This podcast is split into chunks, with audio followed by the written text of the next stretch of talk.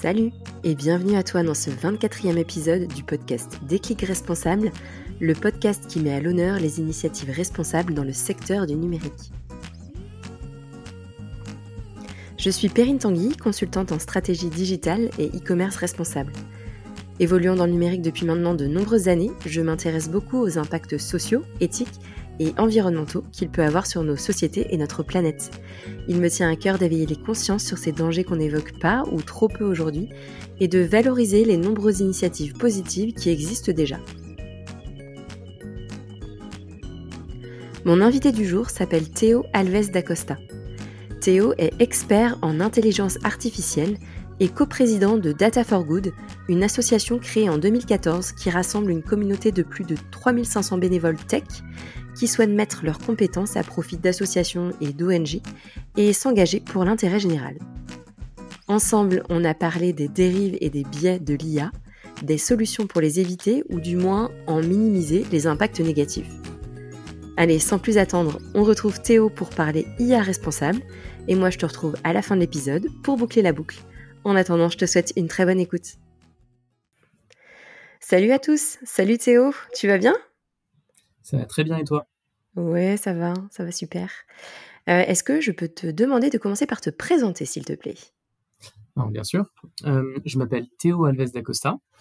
Euh, j'ai plusieurs casquettes dont je vais parler aujourd'hui. J'ai une casquette militante. Je suis coprésident de l'association Data for Good. Je m'occupe de son développement et de la création de projets impact.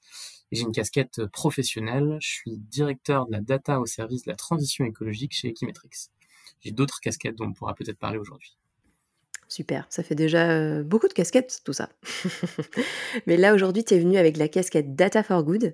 Et est-ce que, tu peux, est-ce que tu peux nous présenter déjà C'est une asso qu'est-ce, que vous faites qu'est-ce que, Quel est votre discours?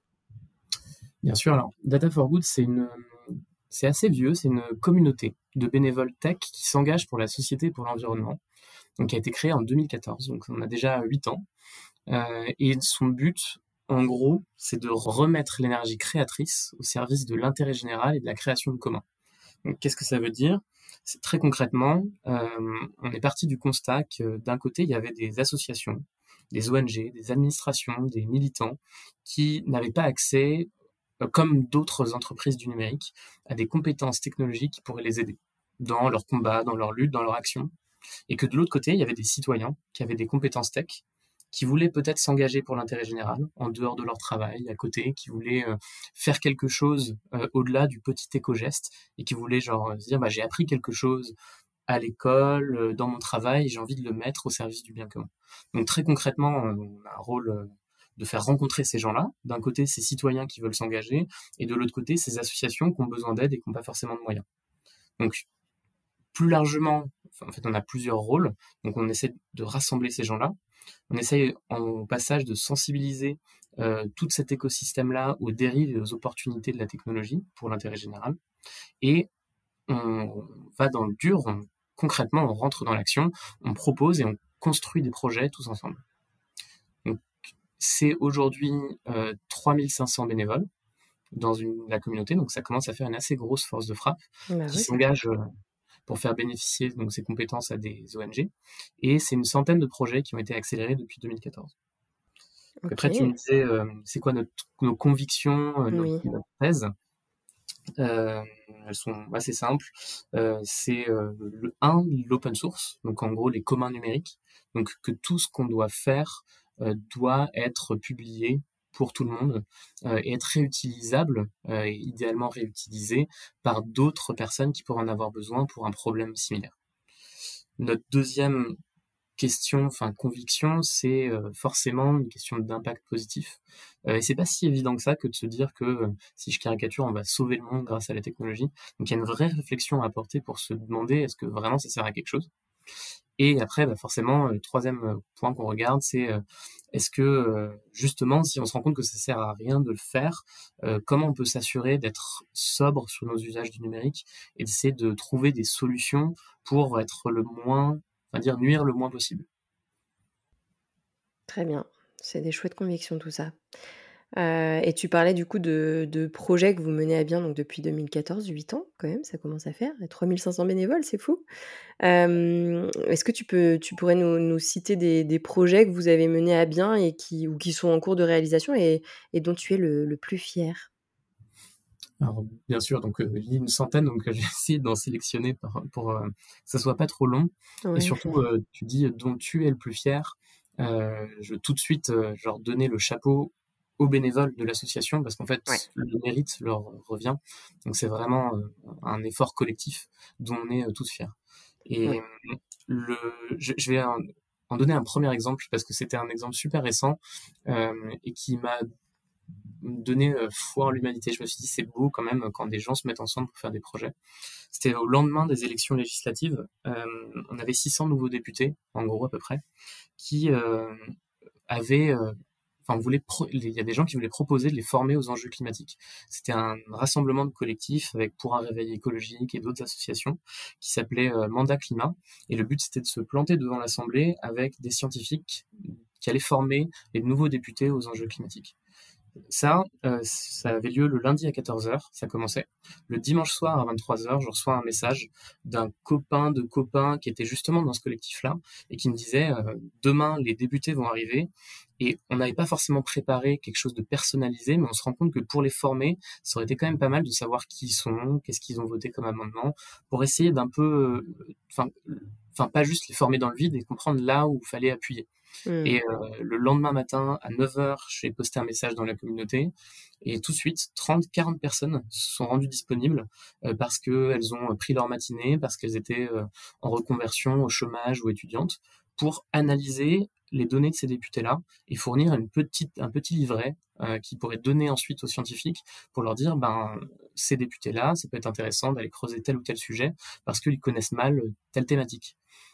Et je ne sais pas si ça a gravement changé leur manière d'approcher les choses, mais en tout cas, la mobilisation citoyenne qui arrivait derrière cet événement-là euh, m'a fait beaucoup de bien et je me suis dit, c'est beau euh, d'avoir cette force de frappe tech qui peut aider des actions militantes comme ça.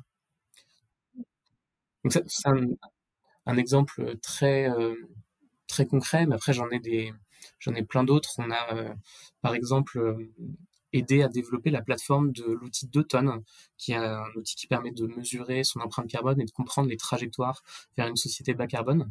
Et maintenant, euh, cet outil-là, qui, qui, est un peu germé aussi dans, Data for Good, est devenu quelque chose que va utiliser à nouveau euh, le gouvernement pour se former ou ce week-end pendant euh, le The Event euh, a été euh, une plateforme pour expliquer les enjeux climatiques à des millions de personnes.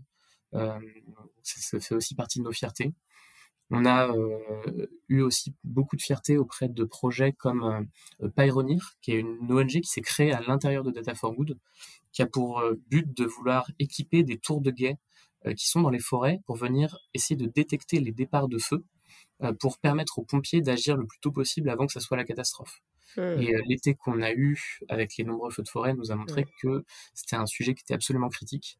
Donc ouais, ça, c'est quelque chose qui a germé dans l'association et qui euh, maintenant équipe de, de, nombreuses casernes de pompiers et de nombreuses forêts pour essayer de les protéger au mieux possible. Trop bien. Bravo. Euh, pardon, vas-y, tu allais dire quelque chose Non, j'allais dire bravo, bravo pour ça, parce qu'effectivement, les, les, feux, on a quand même euh, fait les frais beaucoup cet été. Ouais. Tu as, d'autres exemples comme ça que, que tu veux nous raconter? Ah, parce que Bien sûr, je peux en parler avec passion encore. Vas-y. je vais en donner peut-être encore euh, deux autres euh, pour raconter aussi d'autres histoires. Euh, on, est très très fiers aussi d'avoir créé un écosystème qu'on a appelé euh, euh, l'année dernière. Là, j'ai parlé beaucoup de questions environnementales, donc aussi pour parler de questions de société. Qui, en gros, l'idée, c'est de se dire qu'on va aller analyser le sexisme et les inégalités de genre dans le cinéma grâce à des algorithmes d'IA notamment. Donc euh, en gros, faire un peu un, on va en reparler après, de l'aïkido avec les algorithmes d'IA pour les utiliser pour autre chose, quelque chose de très positif, euh, complètement différent de ce pourquoi ils avaient été conçus à la base. Donc euh, concrètement, on vient euh, euh scanner les, les, images de films, l'audio, le texte, pour essayer de quantifier la place des femmes, la représentation des femmes et la représentation d'ailleurs d'autres minorités à l'intérieur donc de la culture, des œuvres de fiction, du cinéma, des séries, et de travailler avec des associations euh, féministes et des experts du cinéma pour venir leur permettre d'avoir des données qu'ils n'avaient pas forcément avant pour essayer de quantifier, réguler, pouvoir faire du plaidoyer, pouvoir faire des formations auprès des acteurs culturels, essayer de faire en sorte qu'on ait aussi une culture qui promeuve des imaginaires de sociétés qui soient beaucoup plus égalitaires et moins discriminatoires. Donc ça, on a lancé ça il y a un an. Euh, on commence déjà à regarder pour euh, à travailler avec pas mal d'associations pour essayer de, de rendre ça euh, encore plus actionnable. Et on a plein d'idées pour aller aider l'ensemble de ces acteurs-là grâce à ces outils open source qu'on développe sur le sujet. Ah, c'est chouette. Et, tu as des chiffres d'ailleurs sur ce sujet-là, de la place des femmes dans le cinéma?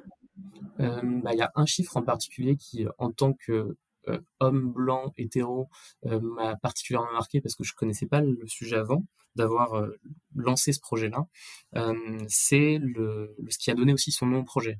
le projet s'appelle Bechdel AI pour IA, pour intelligence artificielle, et Bechdel, ça vient d'une féministe qui s'appelle Alison Bechdel, qui a créé un test qui s'appelle le test de Bechdel, qui est trois questions qu'on se pose quand on regarde une œuvre de fiction. C'est est-ce qu'il y a au moins deux femmes nommées euh, dans le film? Euh, Est-ce que ces femmes se parlent entre elles? Et est-ce qu'elles parlent d'autre chose que d'un homme? Et ces trois questions qui semblent absurdes, enfin en tout cas ça semble absurde de se dire qu'un film ne pourrait ne pas passer ce test-là, et en fait en pratique c'est à peu près la moitié des films qui ne passent pas le test. Et c'est absolument choquant quand on regarde, enfin on regarde le cinéma sous un, un tout nouvel œil, une fois qu'on s'est posé la question de ce test-là, qui n'est pas une panacée. Enfin, ça veut pas dire que le film va être féministe s'il passe le test ou pas, mais c'est un point de mesure qui montre à quel point il y a des questions de représentation compliquées euh, quand il s'agit des œuvres de fiction. Et, et, ça, ça vient effectivement assez bien se mesurer avec l'IA et ça peut donner des outils euh, absolument critiques pour des gens qui se battent pour ce combat-là euh, et qui manquent ces outils-là. c'est trop bien. Bravo. ouais, c'est un sacré sujet ça. Il y a, un épisode d'ailleurs que j'avais enregistré avec euh, Isabelle Collet sur la place des femmes dans la tech, dans le numérique. Et euh, bah, c'est pareil, hein. on peut, c'est difficilement mesurable par l'IA pour le coup, pas comme, euh, pas comme des films, et avec ce que vous avez initié comme projet, mais, mais c'est le même combat, on va dire. Absolument. Et ce qui était intéressant d'ailleurs en le faisant, enfin qui était d'ailleurs une des raisons et qui va aussi avec la raison d'être de Data for Good, c'est de se dire bon, on va créer effectivement ces outils-là, on va les mettre à disposition et on va vraiment se poser la question pour que ce soit pas juste un projet qu'on fasse dans notre coin pour se faire marrer, mais que ça soit utile à quelqu'un et que ça soit actionnable.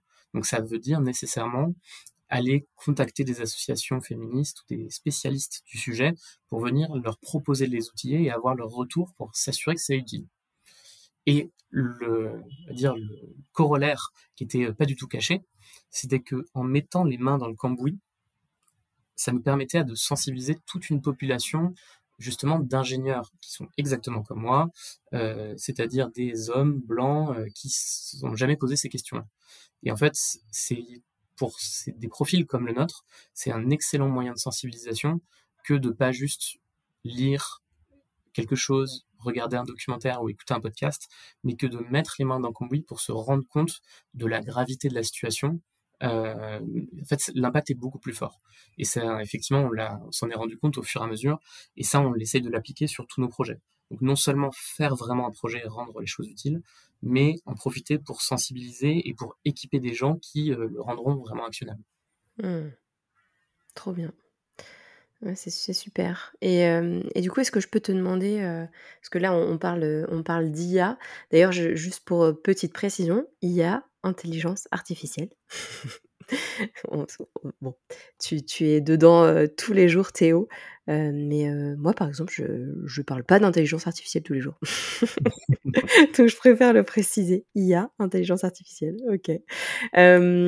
et donc bon, on donc on parle de plus en plus d'intelligence artificielle, mais bon, j'imagine, c'est sûr même, qu'il y a des problèmes, des impacts négatifs amenés par l'intelligence artificielle. Est-ce que tu peux tu peux nous les décrire ces problèmes-là?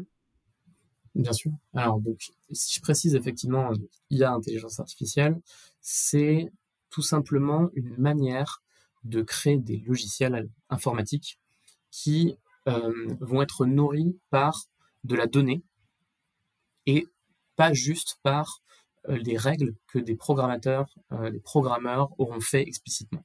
Donc en gros, on va venir absorber de la donnée et s'en servir pour trouver ce qu'il faut faire. Ça, c'est, on dire, le, la définition de base qui a été faite de l'intelligence artificielle. Et euh, petit caveat, avant de répondre à cette question sur les impacts négatifs, euh, personnellement, moi, je suis passionné par l'IA. Je code tous les jours de l'intelligence artificielle depuis plus de dix ans, euh, des petits algorithmes en open source pour faire des choses euh, très sérieuses, de la simulation de physique euh, des particules ou genre de l'évolution de, d'espèces biologiques ou des choses complètement farfelues pour m'apprendre à jouer aux échecs ou faire de la recommandation de musique ça m'empêche pas, malgré cette passion-là, d'en vouloir en combattre les dérives et d'alerter sur les problèmes et les impacts négatifs. et donc, et ça, et effectivement, il y en a plein. Et ça, c'est important parce que de l'intelligence artificielle, il y en a effectivement partout. Il y en a dans nos téléphones, dans nos ordinateurs, dans nos logiciels, dans nos voitures, dans en fait tout ce qu'on utilise qui aujourd'hui constitue pour nous naturellement un outil ou un objet numérique. Et donc des impacts négatifs, il y en a sur des questions éthiques, morales, sociétales, économiques, sur la santé, sur l'environnement. Et je pense pas qu'on aura le temps de tout traiter. Du coup, je me dis que je vais plutôt donner des exemples pour essayer de rendre ça très concret. Très bonne idée. Euh, le, un premier point qui est très accessible, c'est euh, ce qu'on peut appeler le scroll infini ou alors le, déroulage infini dans les applications de réseaux sociaux. Le fait de, par exemple, on est sur Instagram ou Facebook ou LinkedIn, on va venir descendre et à l'infini, il y a du contenu qui va. Ça, en fait, ça fournit le fait de scroller et de rester plus ou moins sur tel contenu, ça crée de la donnée qui va être utilisée en retour par des algorithmes de recommandation qui vont savoir quoi afficher pour qu'on puisse rester sur cette application-là. Forcément, rien qu'en disant, c'est pas une nouveauté, ça pose des questions de santé sur l'addiction, sur la confiance en soi, sur euh, un modèle aussi de société qu'on va venir promouvoir et qui va être favorisé par les algorithmes de recommandation. Ça vient euh, poser des questions économiques, euh, par exemple sur la, création de contenu, euh, parce qu'on va avoir des contenus qui vont évoluer au fur et à mesure vers quelque chose qui euh, fonctionne bien avec les algorithmes. Un exemple très concret, c'est Spotify par exemple, qui après des décennies de, de, disruption dans le monde de la musique, a créé un nouveau modèle basé sur le streaming et les abonnements. Et ça, ça a fait converger le monde de la musique à venir créer des des musiques qui sont beaucoup plus courtes que ce qu'on avait avant, euh, parce que ça marchait mieux avec l'algorithme de Spotify.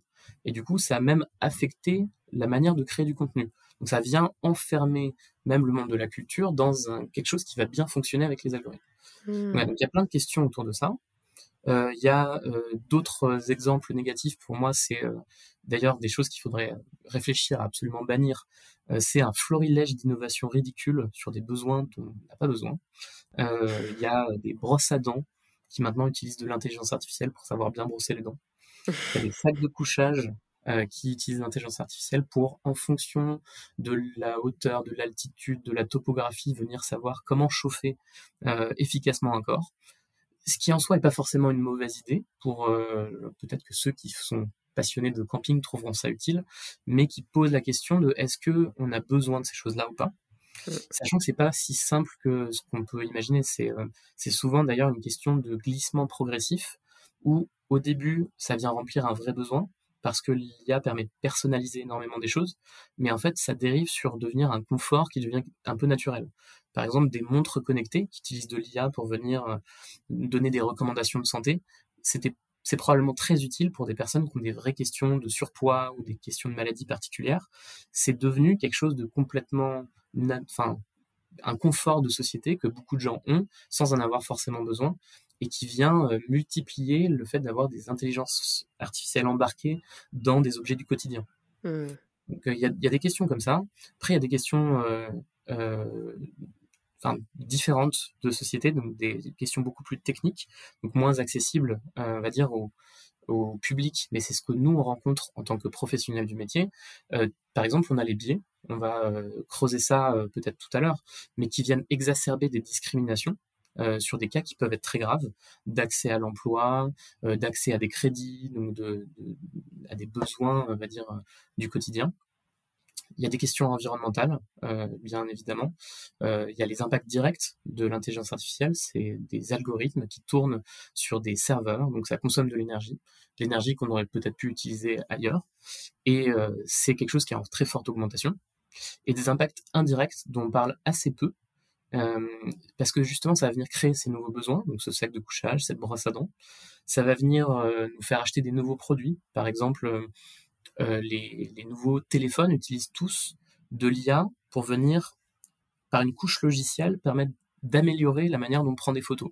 Donc euh, il y a effectivement des très bons objectifs photos, donc du hardware, du matériel physique, et on va venir rajouter par-dessus une couche logicielle, logicielle qui utilise de l'IA pour euh, déflouter pour euh, améliorer la qualité, pour venir faire juste, ou plutôt contrairement un flou artistique qui ressemblera à ce que pourrait faire un, objectif euh, d'appareil photo justement euh, qui n'est pas numérique. Et donc ça, ça vient accélérer un cycle d'innovation parce qu'on veut toujours avoir le meilleur appareil photo qui fait qu'on va renouveler son téléphone plus fréquemment. Il y a des autres exemples un peu insidieux, par exemple sur la vidéo, qui est une des grandes sources de consommation du numérique. Aujourd'hui, Netflix ne pourrait pas exister aujourd'hui sans l'intelligence artificielle. Tout le modèle du Netflix depuis 10 ans fonctionne par la personnalisation, euh, où il y en a dans tous les sens. Euh, les images sont personnalisées, les textes sont personnalisés, euh, toute la plateforme en elle-même est personnalisée grâce à l'IA. Même le fait de savoir si jamais il faut télécharger en avance l'épisode suivant parce que l'IA sait que vous allez regarder l'épisode d'après, bah, c'est plein d'outils qui sont utilisés grâce à l'intelligence artificielle pour faire augmenter notre consommation de vidéos. Et ça, c'est des choses indirectes dont on parle assez peu, mais qui sont des impacts qu'on connaît moins. Et après, il y en a bien d'autres. Euh, euh, certaines entreprises se servent de l'IA pour faciliter leur exploration pétrolière ou pour faire vendre plus de projets, plus de produits, euh, accélérant la surconsommation de nombreux produits qui ne sont pas forcément des produits inutiles, mais en tout cas, ça vient accélérer ça. Voilà, donc il y en a plein. Et après, moi, je, finirai euh, cette réponse à cette question-là euh, par peut-être ce qui est le plus important. C'est, un peu une, prise de recul sur le sujet. C'est qu'au-delà de se poser cette question des, impacts que ça vient créer, c'est quand même une vraie déshumanisation des relations. Donc ça pose une vraie question morale. Est-ce que on veut vivre dans une société qui a remplacé des relations humaines par de l'artificiel? Et même qui érige parfois comme pourraient le faire les géants du numérique, l'IA comme un objectif de civilisation. C'est euh, très euh, Aurélien Barraud qui raconte ça, qui cite même l'intelligence artificielle comme un oxymore. Et ça nous pose quand même une sacrée question d'humilité dans un monde où on perd un peu une connexion au vivant, de sacraliser quelque chose comme l'intelligence artificielle qui est dans le mot même une domination du monde du vivant et le fait qu'on assume de créer quelque chose qui n'est pas naturel. Donc ça c'est aussi une, c'est un peu philosophique, mais se poser la question de est-ce qu'on a envie de ça ou pas, euh, c'est euh, genre une manière plus large de réfléchir au sujet. Oui, puis c'est fondamental surtout. C'est, c'est, ouais, c'est très, euh, c'est très vaste comme question. c'est marrant parce que tu es, passé de, de, de, petits gestes au quotidien où on se rend compte, tu nous as bien fait réaliser que en fait, l'intelligence, l'intelligence artificielle était partout, euh, à cette question euh, ultra philosophique et qui pourtant euh, mérite d'être posée. du coup, tu as, commencé à parler un peu des, biais. Est-ce que tu peux creuser justement le sujet des, biais liés à, à, l'IA Bien sûr. déjà, ce qu'il faut comprendre, c'est que aucune IA n'est neutre. Donc, on a l'impression, parce que c'est algorithmique, parce que c'est informatique, parce que c'est créé par des ingénieurs, que ça va être au final beaucoup moins biaisé que ce qu'un humain pourrait prendre quand il prend des décisions. Où on peut se dire, bah nous, on est affecté par notre éducation, notre culture, et donc quand on prend des décisions, on peut être biaisé dans telle ou telle direction. Donc quelque chose qui est informatique, qui euh, utilise de nombreuses données serait peut-être plus neutre, voire complètement neutre. Et ça, c'est une des, problèmes de, compréhension qu'on a souvent du sujet. Ça, ce qu'il faut comprendre, c'est que c'est pas vraiment le cas. En pratique, une intelligence artificielle, ça fonctionne avec trois choses. Ça fonctionne avec des données qui rentrent dans un algorithme et qui ont été faits par un programmeur.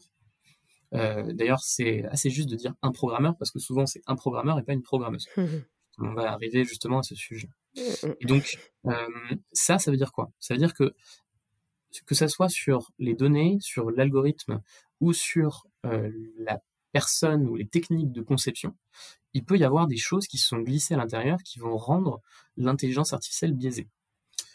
Par exemple, si on prend la donnée en entrée, qu'on va mettre à l'intérieur de ces algorithmes-là, ça, ce qu'il faut comprendre, c'est qu'au final, cette donnée-là, elle est présente sur Internet, elle est présente euh, dans les entreprises, elle est présente sur les réseaux sociaux, et en fait, elle est révélatrice de nos propres biais de société qui sont euh, presque exacerbés, ou alors on avait oublié qu'ils étaient là. Par exemple, ça c'est ce que la, la penseuse euh, et ingénieure sur le sujet Aurélie Jean raconte, qui est du coup une des références françaises sur le sujet, c'est qu'on a on pourrait se dire par exemple qu'on n'a pas tant de problèmes que ça de euh, racisme ou de sexisme. Et au final, quand on rentre dans les données, on se rend compte que c'est partout.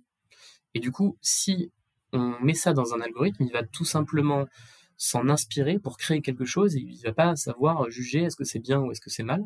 Il va tout simplement reproduire ces biais-là et potentiellement les exacerber, montrant plutôt qu'ils sont toujours présents que euh, devenir complètement neutre face au sujet. Donc si j'utilise des exemples pour expliquer ce que ça veut dire, si on prend par exemple euh, euh, Google Images.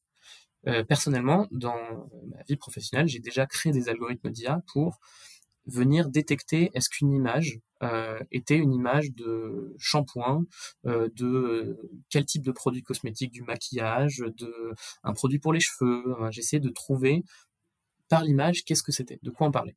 Ça, j'avais cherché sur Google Images shampoing, maquillage, parfum. Et j'avais téléchargé toutes les images et j'avais appris un algorithme d'IA à savoir extrapoler à partir de ces images est-ce que vous montrez un shampoing ou un rouge à lèvres? Ça, euh, j'étais très content et je me suis rendu compte, par exemple, au bout d'un moment, que mon algorithme prédisait toutes les personnes de couleur de peau noire comme une pub pour un produit capillaire. Et en essayant d'analyser un peu mon algorithme, je me suis rendu compte que euh, l'algorithme avait fait l'amalgame entre, en gros, tout un spectre de couleurs plutôt foncées, donc en gros toutes des, variations de brun et de noir. Euh, la seule fois où il avait vu ces algorithmes, cette couleur-là, c'était dans le cadre de euh, photos où il y avait des cheveux, ou notamment des longues chevelures noires de personnes blanches. Et donc, en gros, dès qu'il voyait ce spectre de couleurs-là, il assimilait ça à une photo de shampoing, une photo de cheveux, et donc, toute personne de couleur de peau euh, noire était euh, catégorisée comme une photo de shampoing. Euh, ce qui est clairement, en gros, un vrai problème. et ça, ça venait du fait que quand on vient bêtement, sans réfléchir, récupérer toutes les images sur Google Images et qu'on tape juste shampoing et tout ça, ben, on est soumis à ces biais de société qui fait que depuis des décennies, toutes les pubs, toutes les images vont plutôt montrer à 90% des personnes blanches. Et ça, ça vient glisser ces biais-là à l'intérieur de ces algorithmes-là qui vont reproduire les erreurs. Ça, on va le retrouver aussi dans d'autres euh, phénomènes. Euh, par exemple, quand on regarde les algorithmes de traduction, qui permettent aujourd'hui et qui sont extrêmement précieux pour connecter des, populations entre elles, euh, ça vient, ça, ça, vient aussi utiliser, énormément de biais. Ça vient, pourquoi? Parce que c'est construit avec des discours dans plusieurs langues, et ça vient apprendre de ces données-là. Et on va se retrouver, par exemple, avec quand on traduit euh, de français, enfin de anglais vers hongrois et ensuite de hongrois dans l'autre sens, si on traduit par exemple un infirmier en français vers le hongrois et qu'ensuite on le retraduit dans l'autre sens, on retombe sur une infirmière. De la même manière, si on fait la même chose avec docteur, si on met euh, une docteur et qu'on traduit ça dans une autre langue et qu'on revient dans la langue initiale, on retombe sur un docteur. Donc l'algorithme va masculiniser des métiers qu'il pense masculins et féminiser des métiers qu'il pense féminins, dû au fait que historiquement, on va retrouver ça plus souvent dans le texte sur Internet. Et ça, on en retrouve plein, des exemples comme ça. Euh, et donc, ils sont euh, très problématiques quand on vient poser des questions autour du recrutement, autour de l'accès à la banque et aux moyens de financement pour son pouvoir d'achat, quand on vient le, poser sur des questions, enfin toute question discriminatoire qui pourrait être automatisée par quelque chose qu'on pense neutre et qui en fait ne va pas l'être. Mmh.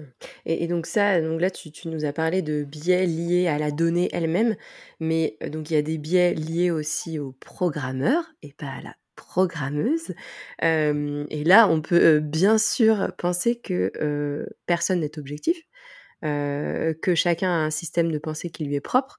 Et sachant qu'effectivement, je, je, vais citer encore Isabelle Collet, mais Isabelle Collet a dit que à 80%, euh, bon, c'est un, un, chiffre grosso modo, mais c'est à 80%, le, le monde de la tech, il est, euh, il est composé d'hommes blancs, euh, CSP+, euh, et, et, sauf que le, le, le grand public n'est pas composé de ce public-là, dans ce ratio-là.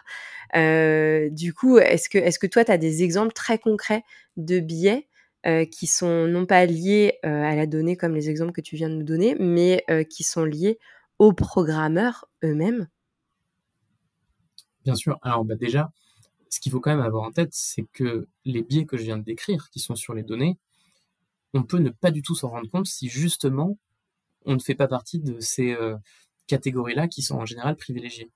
Et c'est de là en partie qui viennent, en mmh. partie.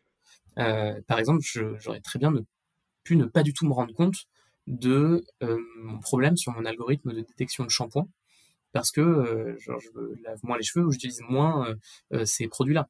Donc hmm. c'est comme ça, là c'est des exemples un peu joués, mais qui montrent comment, sans être fondamentalement une méchante personne, on peut ne juste ne pas s'en rendre compte. Donc après, très concrètement, genre l'exemple historique moi que j'adore, cyniquement bien entendu, c'est les premières versions de Siri. Euh, qui avait été euh, programmé uniquement par des hommes, qui savaient très bien, donc Siri, euh, l'assistant dans les téléphones Apple, qui utilise notamment de l'IA pour venir recommander des choses et avoir une conversation, savait très bien ce que c'était que le Viagra et recommandait du Viagra à des hommes. savait par contre pas du tout quoi répondre à une femme qui avait des questions sur une agression sexuelle ou sur des violences sexistes et sexuelles. Et euh, ça, ça, montrait typiquement le deux poids deux mesures, où en fait, dans la conception même de ces algorithmes-là, avec les données qu'on va mettre dedans, avec les règles qu'on va mettre dedans, les développeurs ne sont même pas posé la question parce que c'était c'est pas quelque chose qui les concernait. Et euh, ça semble exagéré, mais en fait, c'est des choses qui se glissent partout parce qu'on oublie de se poser ces questions-là, parce qu'on va pas forcément analyser du coup les données et les populations qui vont être concernées, euh, parce qu'on pense un peu au 80-20 justement, parce qu'on se dit euh, ah bah tiens, je vais justement essayer d'être bien pour tout le monde et bien pour tout le monde, ça veut dire en général justement moyenner et c'est pas forcément bien. on se pose aussi des questions de plus en plus justement sur les inégalités de genre ou sur des inégalités euh, euh, de, euh, plutôt, j'aimerais dire, de, d'ethnie. Mais en fait, il y en a plein d'autres. Et on pense très peu, par exemple, justement à l'accessibilité des personnes âgées. On se pense, on, se pose pas toutes ces questions-là parce que c'est difficile de se rendre compte. Donc concrètement, il n'y a pas 50 000 solutions. Il y a des questions très techniques de venir décrypter les données qui rentrent en entrée, de venir confronter ça euh, avec des, méthodes scientifiques. Il y a plein de, recherches qui avancent sur le sujet. Je pourrais en parler juste après. Euh, et après, surtout, il y a un vrai sujet de venir féminiser la tech, de venir la rendre beaucoup plus diverse au sens large, parce qu'en fait, même si on pourra poser tous les cadres qu'on veut, on n'aura jamais l'intégralité des questions qui seront posées. Mmh. Ouais, bah, super transition Théo, merci beaucoup. Parce que la prochaine question, c'était justement comment est-ce qu'on s'y prend pour rendre l'intelligence artificielle plus responsable? Alors, euh, ce qui est effectivement une grande question, qui est une question assez nouvelle, hein, parce que comme beaucoup de technologies, d'abord on se pose euh, la question des choses magnifiques qu'on peut faire avec, et au bout d'un moment on se dit oula attention. Euh, et donc c'est le terme d'IA responsable d'IA de confiance, d'IA durable. C'est des choses qui sont aujourd'hui deviennent assez naturelles d'en parler et qui, il y a quelques années, ne se posaient pas du tout. pour rappel, aujourd'hui on est en 2022, en 2018 sortait la RGPD, le Règlement général sur la protection des données, une première réglementation européenne qui permettait de dire attention, il ne faut pas faire n'importe quoi avec les données personnelles. Avant 2018, euh, on va pas dire que c'était le Far West, euh, mais globalement, on pouvait faire quand même beaucoup de choses. Tu peux le dire, c'était le Far West. Euh, on pouvait récupérer de la donnée partout, de, notamment des réseaux sociaux. il y a eu de nombreux scandales à cause de ça, et ce qui fait que ces réglementations-là, elles ont commencé à poser des bases sur une certaine responsabilité face à ces nouveaux types d'outils numériques que sont l'analyse de données et l'intelligence artificielle. Et donc, c'est très récent. Et si on essaye de résumer, on va dire, les grands principes, euh, en gros, c'est déjà être un, peu sérieux et, comme on le disait juste avant, ne pas sacraliser l'IA comme euh, une fin en soi absolue qui permet de faire des choses absolument géniales. C'est idéalement en faire le moins possible. C'est idéalement l'utiliser euh, pour l'intérêt général, et l'intérêt général, c'est très large. Ça peut être justement des questions de santé, ça peut être des questions de connexion euh, entre des groupes de sociétés qui se parlent moins, ça peut être des questions environnementales. C'est très large. Euh, mais en le faisant, ça ne doit pas être un prétexte pour nuire à d'autres sur d'autres thématiques. Justement, en essayant de faire quelque chose qui est super bien pour la santé, on vient accélérer une dérive environnementale. Et donc, il faut essayer de l'utiliser à bon escient le moins possible, en cherchant à nuire le moins possible. Et donc ça, euh, ça a été un peu théorisé. Euh, il y a euh, de la même manière qu'il y a la réglementation sur la protection des données qui est arrivée en 2018. Aujourd'hui, dans les bacs de la Commission européenne, il y a une réglementation sur l'intelligence artificielle qui est en train d'être réfléchie qui n'est euh, pas encore euh, abouti, euh, qui est chahuté un peu dans tous les sens par ceux qui veulent l'accélérer ou la combattre. Hmm. et globalement, elle s'axe en, six piliers qui sont repris par d'ailleurs une association partenaire de Data for Good qui s'appelle Labelia, pour essayer de les rendre les plus actionnables possibles pour toute organisation qui ou personne qui s'intéresse au sujet. Le premier pilier, c'est de protéger les données personnelles et confidentielles. Le deuxième pilier, c'est de prévenir les biais et essayer d'élaborer des algorithmes qui sont non discriminatoires. Et donc après, il y a plein d'outils pour nous aider à faire ça, comme on le disait juste avant. Troisième pilier, c'est d'évaluer la performance de manière rigoureuse. Donc ça, ça veut dire quoi? C'est ce qu'on mentionnait tout à l'heure sur euh, avoir l'impression qu'on a un algorithme qui permet d'adresser 80% de la population. Est-ce que c'est bien? Est-ce que c'est pas bien? Si jamais on l'évalue de façon rigoureuse, on se rend peut-être compte qu'on adresse très bien 80%, ça veut peut-être dire 100% des hommes blancs et 0% des euh, euh, femmes de couleur. Et donc ça, ça veut se poser la question de re-questionner notre manière de faire les choses. Ça veut peut-être aussi dire inclure par exemple l'empreinte carbone à l'intérieur des algorithmes. Bref, se poser la question de la performance. Quatrième pilier, c'est d'assurer que ces algorithmes soient reproductibles, traçables et savoir établir la chaîne de responsabilité. Et de se rendre compte que c'est pas parce qu'on est un programmeur euh, quelque part qui est en train de faire quelque chose qui a l'air complètement déconnecté de la réalité, qu'en fait on a une part de responsabilité là-dedans et que ça doit être traçable pour pouvoir être transparent auprès euh, des utilisateurs, des régulateurs, etc. Cinquième pilier, c'est d'utiliser des modèles de confiance de façon responsable. Donc ça veut dire plusieurs choses. Ça veut dire par exemple ne pas utiliser des trop gros algorithmes qui seront, euh, en fait, on va pas du tout comprendre ce qui se passe à l'intérieur, et d'avoir quelque chose qui est peut-être plus simple, sur lequel on sait tracer pour quelles raisons euh, l'algorithme a pris telle ou telle décision, pour pouvoir ensuite, ou idéalement avant, savoir le réguler, le freiner, venir rajouter des garde-fous. Et enfin, le sixième pilier, c'est euh, de savoir suivre, anticiper et minimiser toutes les externalités négatives euh, qui sont euh, genre autour de ces algorithmes. Donc ça veut vraiment dire, à nouveau, se poser la question, on a beau vouloir faire quelque chose, quels sont tous les autres impacts qui pourrait y avoir, que ce soit sur la société, la santé, et pas juste tout de suite, dans 5 ans, dans 10 ans, dans 20 ans. Et donc ça, pour chacun de ces piliers-là, en fait, si on arrive déjà à venir euh, les, attaquer en tant qu'organisation, euh, association, personne qui utilise l'IA, euh, il existe des techniques scientifiques, des méthodes algorithmiques, des bonnes pratiques morales à venir adopter et des régulations autour de tout ça qu'il faudrait mettre en place. Et, ça, donc tu dis que c'est dans les bacs de la Commission européenne, c'est prévu pour, pour quand? Je ne saurais pas. Je n'ai mmh. pas vu les dernières actualités. Pour moi, c'était 2022-2023. D'accord, ok. Je sais pas s'il y a eu des, des retours, des corrections. En tout cas, il y a des premières pour l'instant, c'est pas encore régulatoire définitif. Euh, mm. C'est déjà au moins un minima des bonnes pratiques, des grands enjeux euh, qui aussi touchent aux questions économiques de l'Europe. Mm, mm. Et mais voilà, je pour l'instant, c'est pas encore punitif si on respecte pas ça. il y a encore plein de débats là-dessus. Ouais, ok. Ce qui est intéressant, euh, c'est que c'est ça, ça, a déjà justement de l'impact. et ça permet de faire changer les choses auprès de pas mal d'acteurs. OK. OK, parce que j'allais te poser cette question justement, comment est-ce qu'on s'y prend pour sensibiliser le secteur, le métier de lié, à l'IA et faire en sorte que les choses changent, surtout chez les principaux collecteurs de données que je je vais pas citer, mais on les connaît tous? comment est-ce qu'on fait? alors déjà, c'est une énorme question et comme pour tous les changements systémiques euh, j'aimerais au moins avoir la modestie de ne pas avoir une réponse complète, mais de donner quelques éléments de réponse.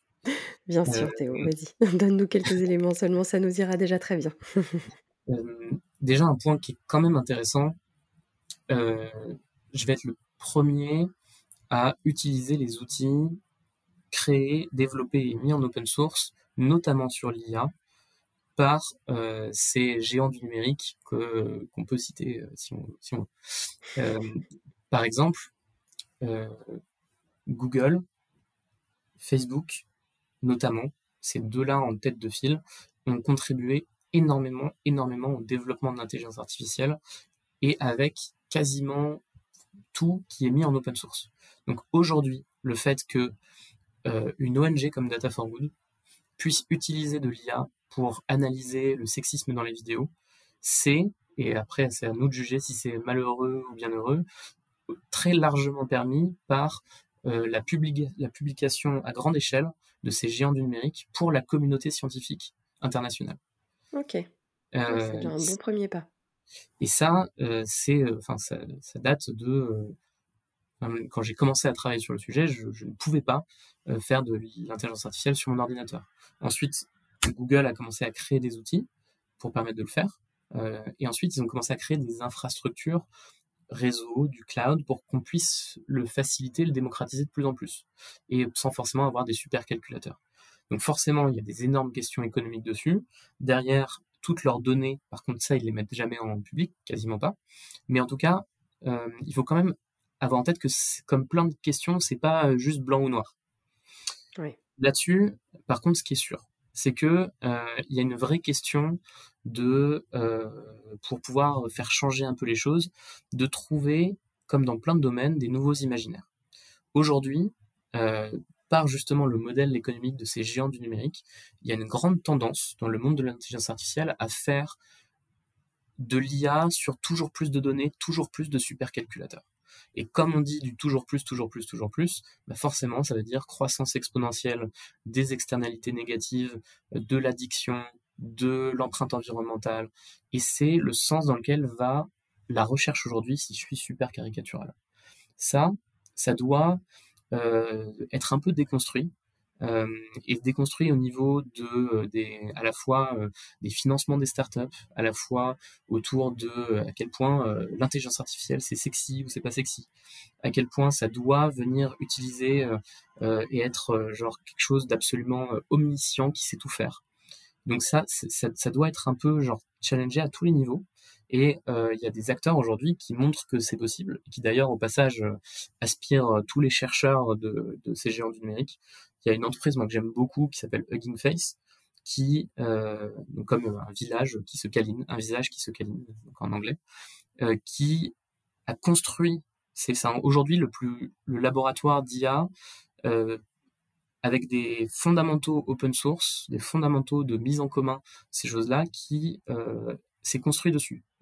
Elle, elle s'est dit bah, directement, tout ce qu'on fait, ça va être en open source, que ce soit les données, les outils, euh, notre philosophie, nos méthodologies, qu'on va mettre en place euh, énormément de garde-fous sur l'éthique, sur les biais. On va être les premiers à mesurer l'empreinte carbone de nos algorithmes. Et on va populariser ça et rendre ça tellement désirable que tous les chercheurs en intelligence artificielle vont vouloir démissionner de Google et Facebook pour venir travailler chez nous. Et ça, c'est euh, quelque chose qu'ils essaient de, faire comme révolution dans ce domaine-là, de décentraliser un peu l'intelligence artificielle et de rendre, on va dire, la, quête de toujours plus un peu moins désirable que ce que ça a été avant. Et ça marche? Ils arrivent à, à recruter? bah, C'est aujourd'hui, littéralement l'entreprise d'IA la plus désirable. Ok, très bien. Euh, et donc c'est assez génial. Mmh. Ouais, c'est top. Ok. Derrière, il y a des choses un peu plus euh, concrètes. Euh, il faut s'engager ou en tout cas accélérer des axes d'innovation sur le sujet. Donc je disais, bah faut pas essayer de chercher à faire toujours de l'IA sur du toujours plus avec des plus gros calculateurs, mais engager beaucoup plus d'efforts, ce qui est en train d'être fait depuis 2-3 ans, sur justement qu'est-ce que c'est que l'IA responsable, euh, et ça ne veut pas forcément dire des innovations technologiques, ça peut aussi vouloir dire des innovations de gouvernance, des bonnes pratiques, des régulations, ce genre de choses. Euh, comment on fait de l'IA frugale qui se contente de peu, de pas grand-chose, qu'on peut embarquer justement dans un capteur euh, qui va être mis euh, sur une tour de guet, qui va juste fonctionner sur pas grand-chose pour détecter des feux de forêt, qu'on va mesurer les externalités, qu'on va se poser des questions sur où est-ce qu'on fait les calculs, dans quel data center, sur qu'est-ce de quoi on peut se passer, comment on fait avec moins, comment on vient compresser les algorithmes. En fait, il y a énormément de questions d'innovation qui ne focalisent pas aujourd'hui l'attention ou les financements de ces laboratoires de recherche. Et je dirais qu'après, euh, il, reste deux euh, grands leviers. Il y a une question de, on va dire, d'indignation euh, citoyenne, culturelle autour de ces dérives-là.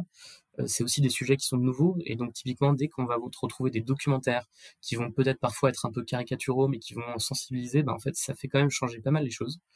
et on peut penser par exemple à derrière nos écrans de fumée qui a essayé de montrer comment euh, justement quel était le rôle de ces algorithmes-là dans les réseaux sociaux. Et après, il y a un, vrai euh, dernier facteur qui est sur ces questions de régulation. il faut, il faut encourager cette régulation-là, il faut euh, l'accepter, il faut la co-construire, parce qu'en fait, on se rend compte que ça a vraiment un effet de dingue sur la RGPD, la réglementation plutôt sur la protection des données. Au début, c'était arrivé en Europe, tout le monde s'est dit ah bah, ça va encore affecter la compétitivité européenne, euh, on vient encore nous mettre des bâtons dans les roues, etc. Bah, au final, euh, les États-Unis s'y ont mis, euh, la Chine commence à s'y mettre aussi et à se poser des questions sur est-ce qu'il faut quand même pas essayer de restreindre certaines atteintes à la vie privée. Il y a plein encore de dérives, il y a plein de choses à faire, mais globalement, ces régulations-là, elles font énormément avancer les choses. Bon, bah c'est bien, c'est un bon premier pas. Mais c'est vrai que le RGPD, quand il, a été présenté, on, voyait effectivement ça comme oh, qu'est-ce qui vient de nous embêter avec ça mmh. Alors qu'en fait, c'est incroyable, c'est une chance, c'est une belle, un, bon premier step dans la protection de, de, de nos données, donc c'est chouette. Théo, on arrive à mes questions fil rouge. Euh, et la première question que j'aime poser à mes invités, euh, c'est euh, savoir si tu as des idées d'ouvrages à lire ou de documentaires à voir sur le sujet de la data for good. Alors, tu as déjà cité un documentaire qui est le documentaire Netflix, hein, il me semble, derrière nos écrans de, fumée, The Social Dilemma, il me semble, en anglais. Est-ce que tu as d'autres d'autres références comme ça à nous donner? Bien sûr. Alors, je pense que pour comprendre la data for good, enfin, il faut comprendre le numérique responsable au sens large. Parce qu'en fait, c'est des questions qui sont très proches, c'est juste que c'est un, une manière numérique de faire des choses, un outil parmi les, parmi les autres. Et donc, euh, ce documentaire-là, il est super pour se poser des questions. Toutes les euh, dérives qui sont critiquées, par exemple, dans Black Mirror, il y en a plein qui sont reliées à l'intelligence artificielle. C'est intéressant de se poser des regards critiques aussi dessus. Et après, genre, moi, je recommande absolument à toute personne de regarder euh, toutes les interviews de Aurore Stéphane, dont je suis fan, euh, qui est euh, ingénieur géologue minière qui se pose des questions sur les métaux, donc quelque chose d'un peu plus large sur le domaine, et de se remettre un peu les idées en place en lisant les livres de Philippe Biwix, notamment L'âge des low-tech, et de se poser la question quand on parle de d'analyse de données, quand on parle d'intelligence artificielle, qu'est-ce que c'est que le low-tech? Euh, bah, c'est euh, tout simplement essayer de se poser la question est-ce qu'on en a vraiment besoin? Est-ce qu'on peut pas faire mieux? En tout cas, surtout faire moins. Euh, et ça veut peut-être dire justement ne pas faire de la data, ne pas faire de l'IA mmh. et la réserver à des usages très spécifiques qui vont vraiment sauver des vies, connecter des territoires, essayer de résoudre, résoudre des questions environnementales. Mmh. Très bien. Je note tout ça et je mettrai toutes les références dans la description de l'épisode ensuite, une, question que j'aime bien poser, c'est savoir si, quel usage tu fais du numérique au quotidien. Alors, c'est ton métier, mais j'aimerais bien, j'aime bien quand même comprendre, essayer de creuser ce que, ce que tu fais, quelles sont les applications que tu utilises beaucoup, et si tu as déjà adopté des gestes de sobriété numérique. Bien sûr, donc effectivement, c'est mon métier. Donc, je code encore quasiment tous les jours, que ce soit sur des projets data for good, de travail, d'autres projets militants, ou d'ailleurs juste pour m'amuser. Mais à côté de ça, j'ai quand même une utilisation numérique notamment sur la musique. Euh, on a parlé de Spotify et des, des modèles économiques, de la culture. Euh, concrètement, Spotify, ça fait partie de mes meilleurs amis qui me connectent mieux que personne. Je crée des playlists tous les jours dessus et je suis ravi tous les lundis d'avoir euh, cette playlist découverte de la semaine qui me connaît mieux que mes parents sur mes goûts musicaux. ça va aussi avec le fait que j'ai des écouteurs sans fil Bose dont je suis amoureux, une petite enceinte portable que je mets sur mon vélo. Donc, je, l'utilise clairement, donc je, je reste pas dans une cave et ça fait partie de ma vie. Après, ça veut pas dire effectivement que j'en mets partout. Euh, j'ai genre déjà adopté pas mal de gestes et je pense que j'ai encore des efforts à faire. Euh, j'ai un seul ordinateur qui est mon ordinateur pro et perso que j'ai depuis 5 euh, ans et j'essaie de garder mon téléphone le plus longtemps possible, ce qui fait partie des gestes de sobriété numérique qui sont a priori les plus importants. Et après, j'ai des, euh, des, questions moi que je me pose beaucoup sur mon, utilisation même, on va dire, de mon téléphone, des réseaux sociaux. Et là, j'étais un peu euh, radical avec moi-même.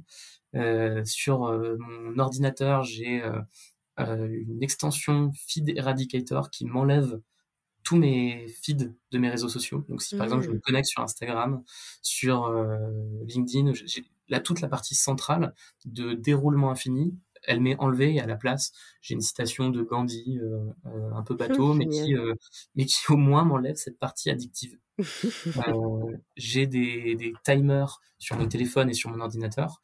Et là, ce week-end, j'ai viens d'installer une nouvelle application qui me plaît pas mal, qui s'appelle Minimalist Phone, qui, en gros, me, me transforme tout mon, mon téléphone en un, c'est juste un écran noir.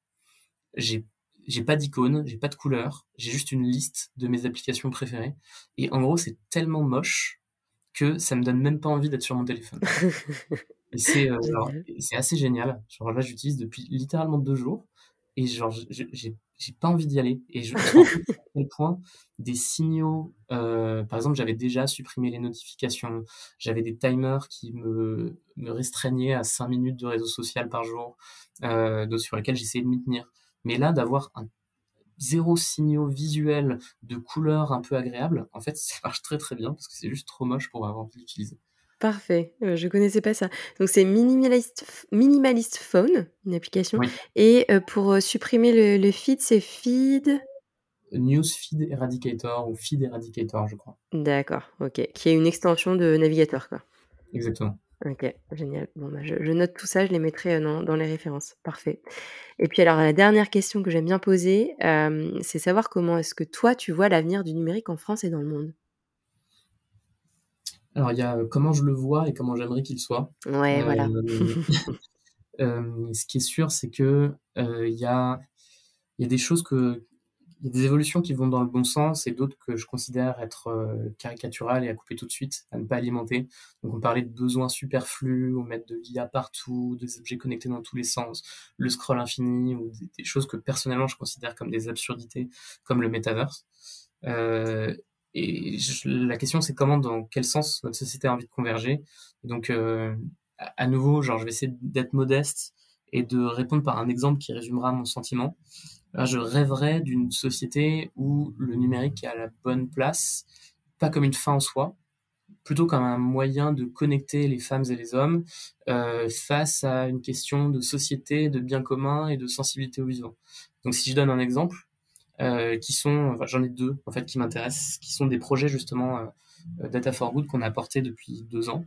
il y en a un, on a travaillé avec Solinum, qui est une association qui a été créée par une femme incroyable qui s'est dit qu'il y avait énormément encore de questions de précarité en France, précarité énergétique, précarité alimentaire, précarité juridique, et qu'il y avait des besoins partout pour énormément de personnes en France, et qui a essayé de référencer tous les lieux où des humains pouvaient aider des gens en situation de précarité et de les rendre accessibles à ceux qui avaient accès ou non au numérique. Et donc concrètement, euh, c'était pas beaucoup d'intelligence artificielle, même si au début ils avaient essayé, ils ont appelé euh, des, lieux pour leur poser plein de questions et ils les appellent et ils les rappellent pour venir recenser et créer une base de données qui permettent après à d'autres personnes qui ont besoin d'aide de trouver les services dont ils ont besoin. Et dans cet exemple-là, ce que je trouve assez magnifique, c'est qu'à la fin, le numérique, il, est là, il n'est pas là, il est venu énormément aider et accélérer, mais c'est une question de comment on va venir connecter des gens qui ont besoin d'aide avec des gens qui peuvent les aider.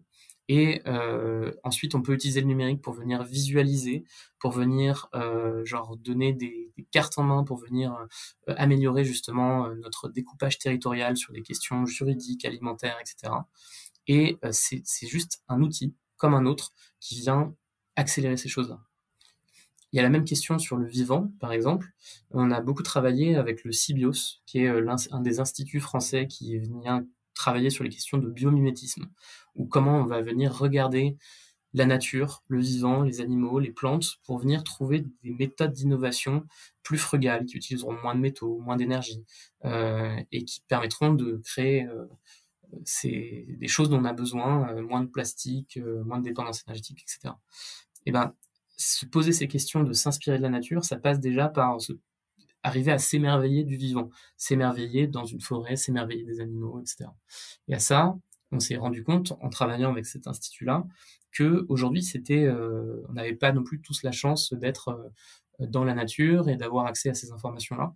Et on a commencé à créer des outils pour venir mapper les espèces du vivant, en créer des, choses très ludiques pour venir faire découvrir aux enfants euh, des espèces animales dont ils ne pensaient pas, à venir euh, aller creuser, trouver des photos, aller trouver où est-ce qu'elles sont sur la planète, aller euh, genre fournir une base de connaissances qui existe déjà et la rendre grâce au numérique beaucoup plus accessible à ceux qui n'ont pas la chance de pouvoir les observer.